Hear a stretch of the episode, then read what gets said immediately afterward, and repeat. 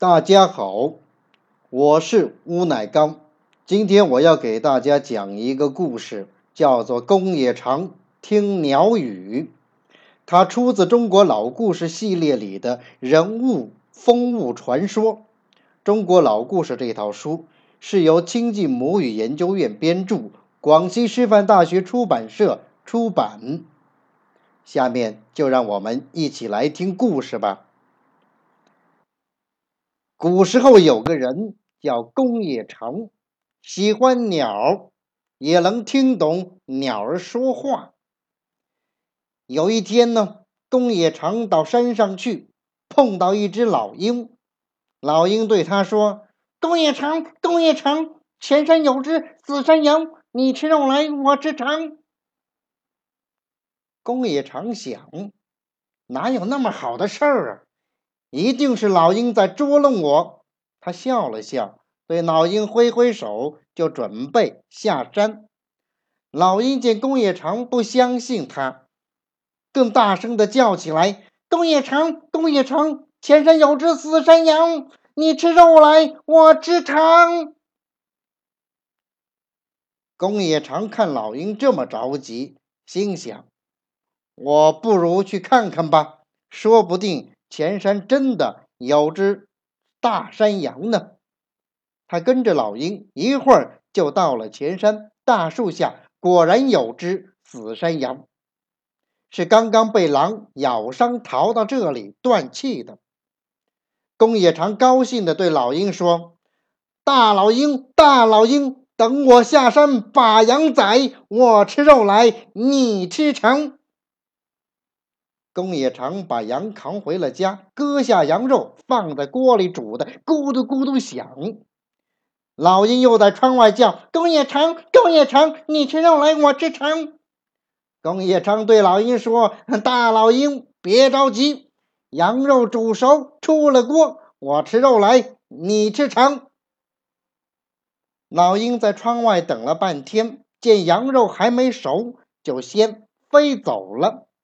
公冶长吃了一顿香喷喷的羊肉，却忘了应该把肠子留下来给老鹰吃。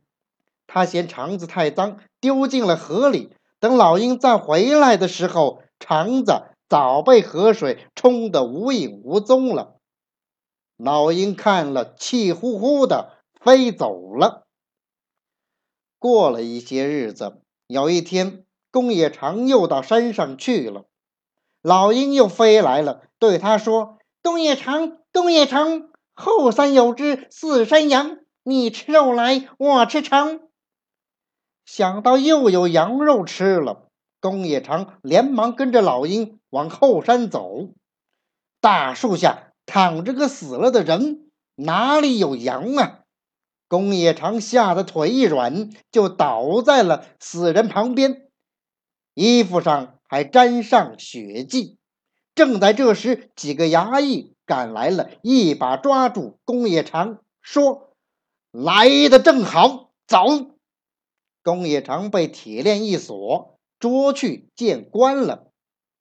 县官升堂要公冶长认罪，公冶长连声喊：“冤枉啊！我不是杀人犯。”县官把惊堂木一拍，喝道。你没杀人，为什么衣服上有血迹，还想抵赖不成？公冶长只好把自己懂鸟语和得山羊的事说了一遍。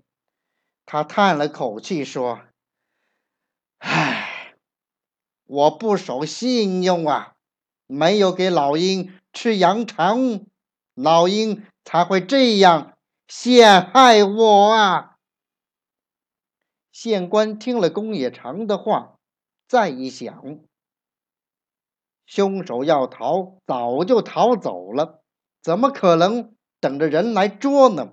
其中必定有原因。他叫衙役先把公冶长关押起来，再做调查。县官退了堂，叫衙役在大堂外东西两侧的墙上放上两个木盆。里面装着饭，很快，一群麻雀就叽叽喳喳的赶来吃了。